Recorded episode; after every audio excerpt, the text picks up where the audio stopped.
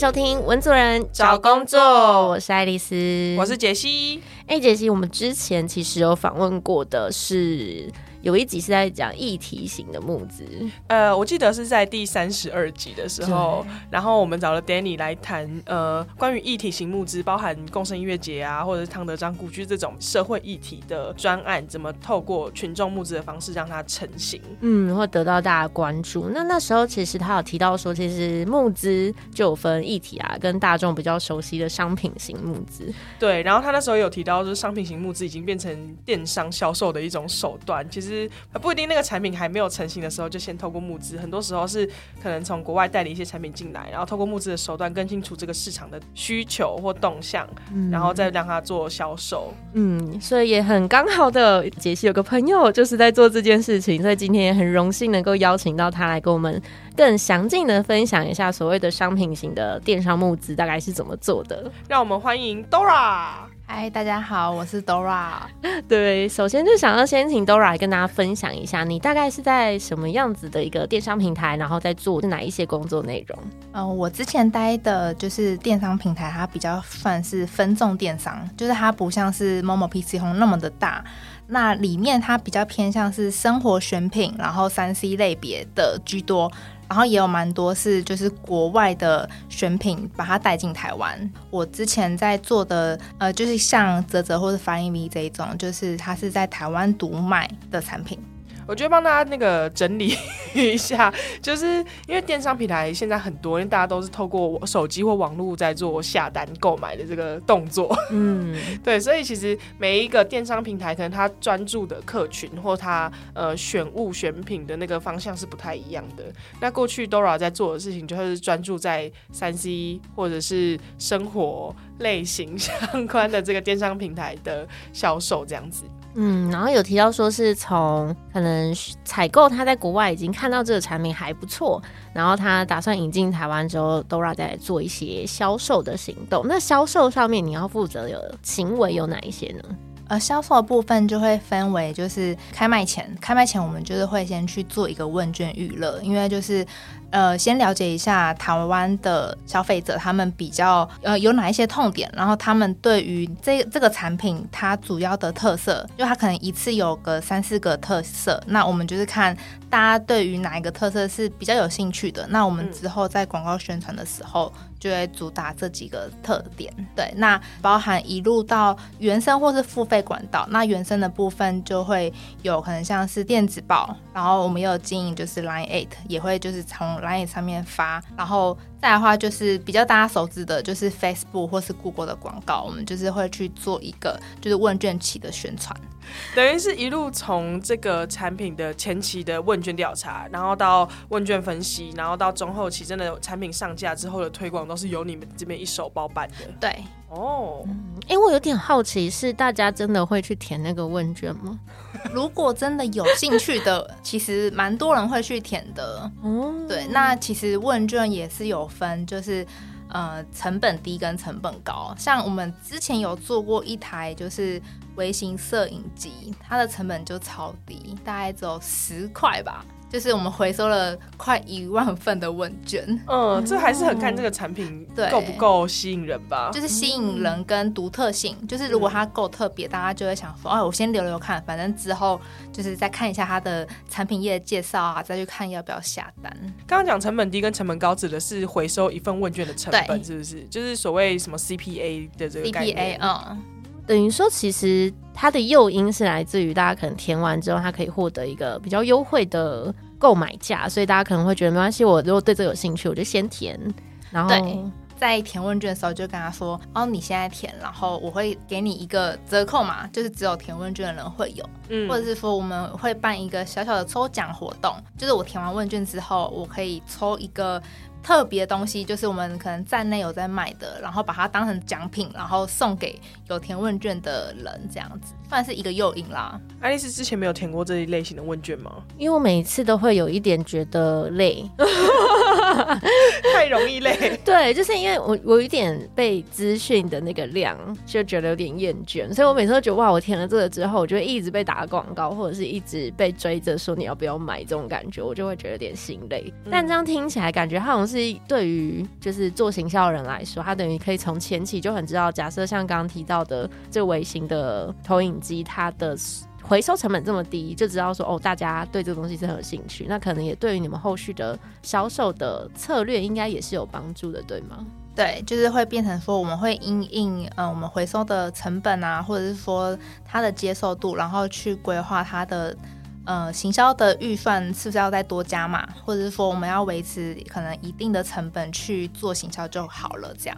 嗯，那行销规划上面主要是会透过哪些方式啊？就是刚刚有提到 FB 或 Google，还有其他嗯发媒体或发 KOL 吗？呃，会。其实，在行销规划这一段的话，其实我们一开始会先去找这个产品的痛点，就是以特性，然后去看一下消费者的痛点哪一些是有符合的。那以痛点去打，其实大家会更有感觉，就是不会说单纯只是说哦这个东西它多长多重，因为这东西对一般人来说就是。OK，你跟我讲的就够了。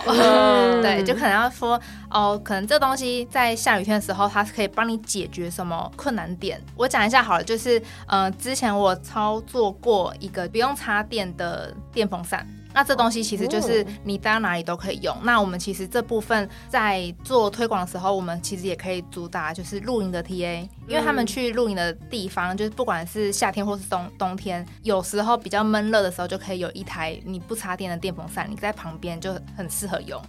对，所以我们会因应不同的 TA 去制作素材啊，跟他们推广的特点也会不一样。嗯，那这个找到不同 T A 这个过程是你们一开始的发想吗？还是你们可以透过这个问卷调查的过程当中找到更多不同的灵感？我觉得是一开始我们会先假设，就是可能有三到四组 T A，那我们每一组 T A 都会去尝试，呃，可能像广告投放，或者是说我们原本的会名会员名单里面去找寻这样子的人。那以可能假设好了，我刚刚说的就是以露营相关的，那可能这一群人真的是对这东西有兴趣，那我们之后的推广的路线就是会朝着这部分的 TA 去迈进。那这样子的整个流程大概会抓多久啊？因为他感觉是整个连市场调查跟行销呃一起在 run 的一个状态。假设是从就是产品上线前的话，我们预计会抓一到两个月去做，就是也包含了一开始的策略规划，然后做问卷，然后问卷推广，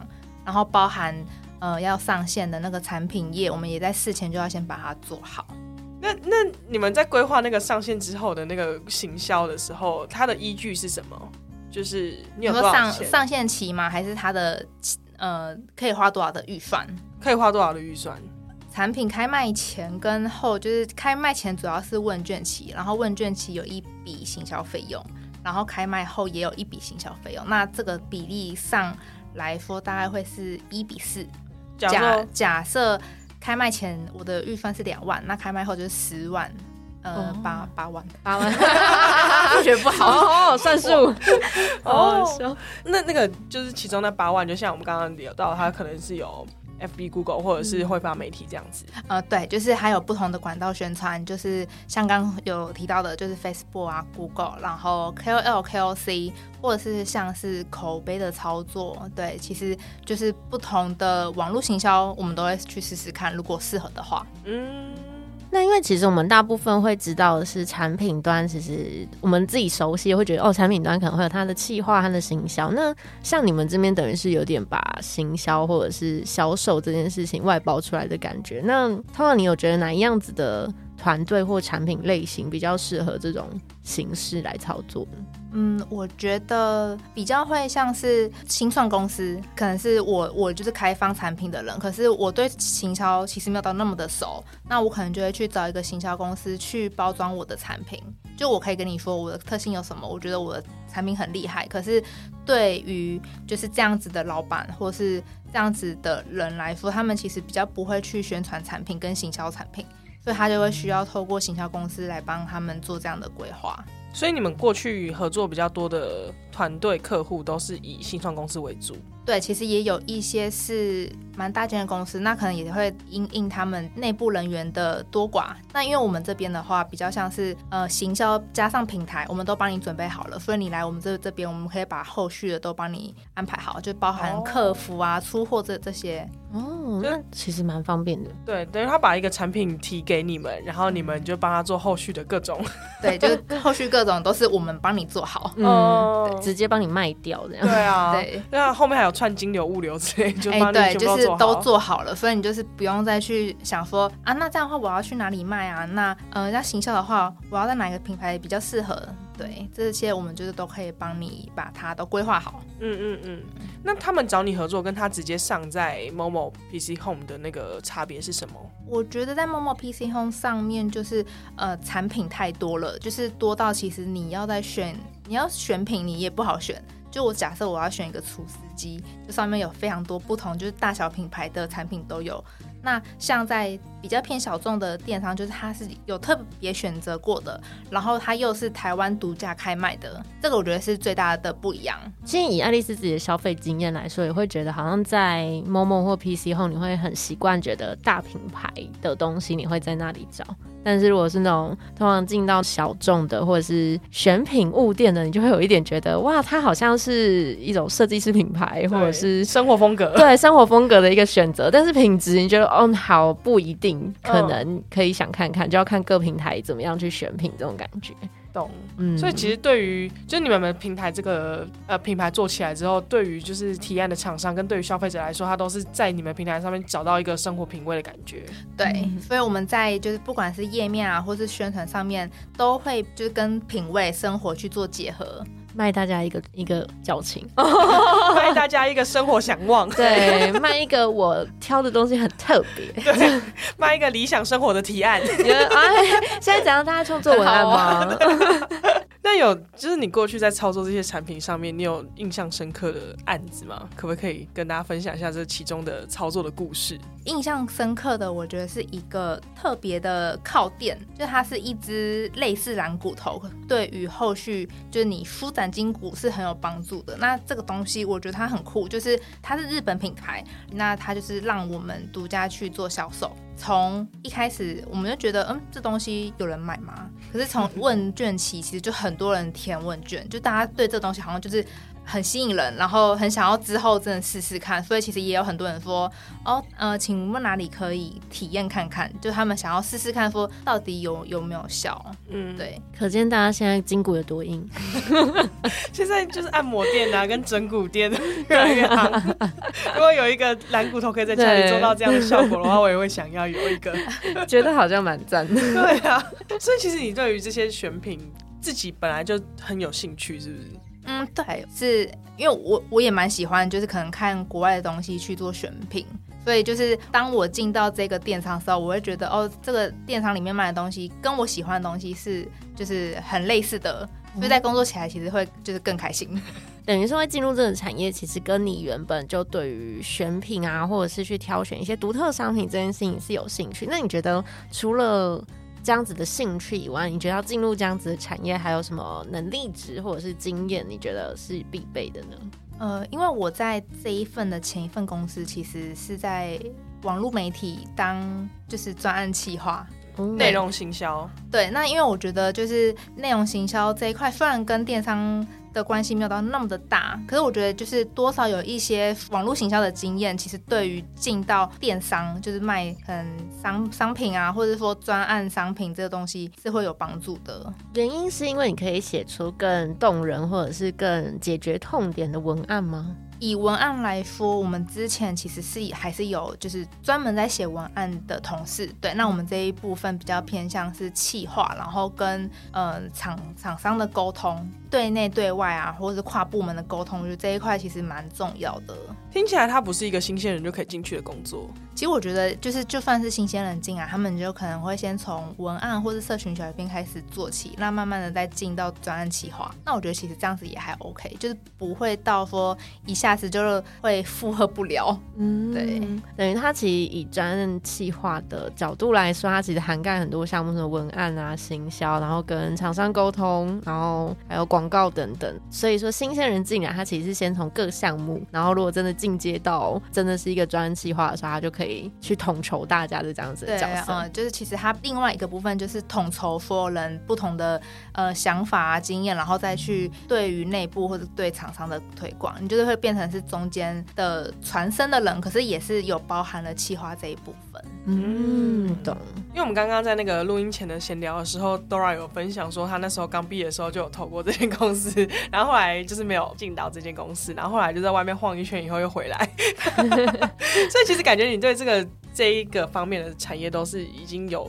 原本就很向往的啊，对，然后又刚好。这个工作是哦，我新鲜人，我在寻找工作的时候，刚好有看到，就是他们有缺人，可是因为他们都是需要有经验的人，所以我那时候我其实是没有投履历啦，就我连投都不敢投，因为我觉得我投应该不会上。对，那你实际进到就是原本的那个向往，跟你真的进入到这个产业的那个落差有很大吗？其实蛮大的。想听 真心话的部分，原本觉得是什么，后来觉得是什么？原本因为是专案经理嘛，那我想说，那应该就是企划类的，就是我负责。那之后应该还有其他同事可以协助。对，这一两年可能疫情期间吧，大家的就是请人没有到那么的。多资金可以请，所以就会变成是你一条龙要把它做完。对，就是包含了哦文案啊，然后可能图图片的企划啊，这都是从我这边就是一手包办，所以就也会比较占用到就是下班时间啦，因为可能有时候。有些产品的上线时间，嗯，就可能是一个礼拜后。那一个礼拜后，其实你要再分配出去，或是你再去找其他人来协助，都会比较紧一点，时时间上会紧一点啦。所以到最后就会变成哦，那就自己做喽。嗯，我觉得这个就是做专案管理的最最大的 痛点，因为我觉得很很多时候我是活动在即，或者是专案上线在即，真的，你的图片都是自己做，上去 Canva 合一合，真的，对，Canva 超好用哎。或者然后我再自己写一写，就是你会觉得沟通的时间真的不如我就直接把它做完。对，因为其实沟通成本也是蛮花时间的啦。对，然后搞不好出来的东西还不是你要的。对，所以自己做 好像比较快。在这个工作上面有没有哪一块你觉得比较吃力？我自己的话是文案耶。这么说？因为我觉得文案就是你喜欢的文字跟别人喜欢的文字会不一样。嗯，对，那你要去找寻到不同 T A 他们合适的。文字去推广其实蛮困难的，文字风格，对啊，嗯，不同人吃不同的文字风格。哎，那提一下，就是像这样子，假设你真一条龙包办，那它销售的超好，对你来说，你的薪资或者是能收到的 bonus，对，会有比较好吗？其实一样耶，就是应该说，我之前那一份工作来说，他是没有特别去谈奖金，就是企划就是企划的钱，那奖金我觉得会比较是业务面的，他们可能才有奖金。哦，对，可是就是你销售的好，就是你有一个成就感啦。这个其实我觉得蛮值钱的，嗯，秉着热忱跟责任感把它做完。我我帮大家就是重点整理一下，所以你们公司主要就是分成采购部跟行销部，然后采购部部会去把那个产品谈进来，交给行销部去做操作，然后你就是负责行销部的那个角色。那你们要配合的单位可能包含广告投手，可能包含摄影，可能包含呃文案。编辑等等的这些项目，那其实除了刚刚就是解析提到的这些要沟通的人之外呢，其实还有物流，然后还有客服。其实这部分就是因为他们其实就是会第一手接收到消费者的讯息，那其实他们不知道的，他们一定会回头问 PM。那以消费者的角度来说，他从你们的平台上面买东西，跟从其他平台上面买东西的那个不一样的点是什么？这个产品只有我们我们这边有在买哦，独卖就是独卖型，懂。所以其实你们的采购部也是谈了蛮多，就是独卖的东西。对，嗯，其实蛮蛮多，但是只有我们这边可能就是第一次有卖了。那之后可能陆陆续续会推广到就是可能比较大的电商，某某 PC Home 啊，或者是其他的。哦，对，就是可能第一次就你想要买这个独家引进的东西，就是在我们这边才会有。嗯，哎，那我有点好奇是你在。这样子的平台，因为很多独卖啊，很多就是很很抢先的这样子的商品的领域里，你会觉得你看某一些产品上的视野会比较超前或比较前卫吗？会变成说有一些是国外有在卖的产品，台湾没有，那会觉得哦，我好像就是真的是第一手接触到这东西，我还帮他做就是行销的规划跟宣传，就是 第一手的先拿拿到这东西来把玩一下，哦，对，可能还比较写出来那个感觉啊，或者是文案之类的。这东西我有有感，小有感，就有时候有一些产品还没有上线，还没有上市，但是会在我们这这边先做一些广编文的撰稿，然后那时候就拿到一些就是滑盖的那种无线耳机，然后觉得哦太酷了吧，抢先 抢先拿，先拿到，对，就这也是就是在这个工作上面获得了小小的乐趣，这样子，嗯。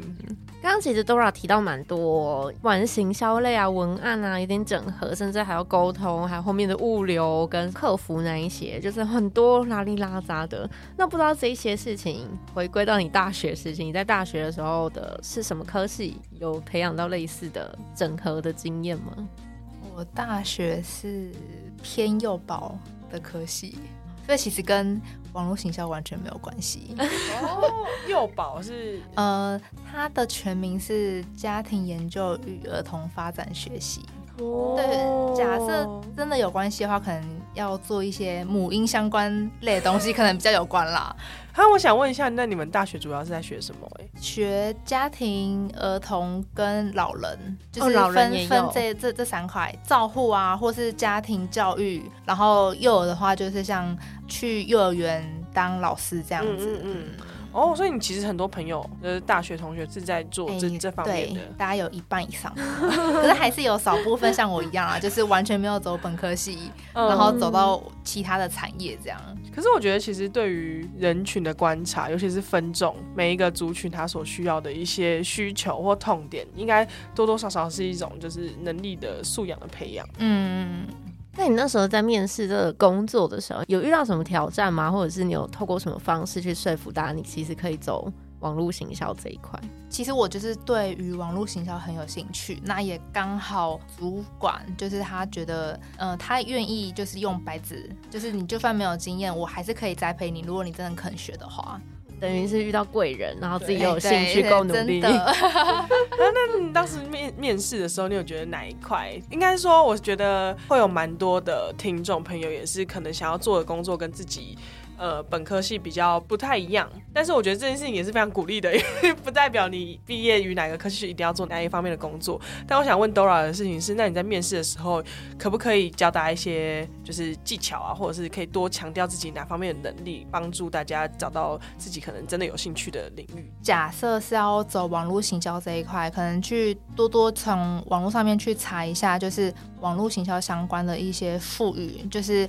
像 Google 广告啊，或是 Facebook。广告，我觉得可以了解一下，就是在之后面试的时候，不会说就是一问三不知这样子。然后他就问，就是可能会问说，哦，那你比较有兴趣的媒体是哪一些？那有一些人就会对于定义的不清楚而回答不出来。对，其实等于还是。就像刚刚杰西说的，就不要因为自己的科系可能跟想要做的工作有一点落差就太紧张。然后像 Dora 建议的，就是还是可以多主动从网络这样的资讯多了解，其实还是有可能可以因为你喜欢，因为你的热情而找到你想要的工作。啊，真的，就是展现你的积极度啦。因为就算你做的东西完全不不一样，但 就是我觉得面试过程当中，你对这个领域如果真的有兴趣的话，那个热情是感受得出来的。真的，那就是你平常可能关注的。东西关注的媒体、关注的平台，这些东西都是骗不了人的。对，所以就是你在面试的时候，你就是把你对于这个产业它的热情表现出来。其实我觉得面试官他们都会了解的，他会觉得哦，你真的是对这有热情，会让你想要就是试试看。嗯嗯，对，那还是要有一点机运的。哎，对，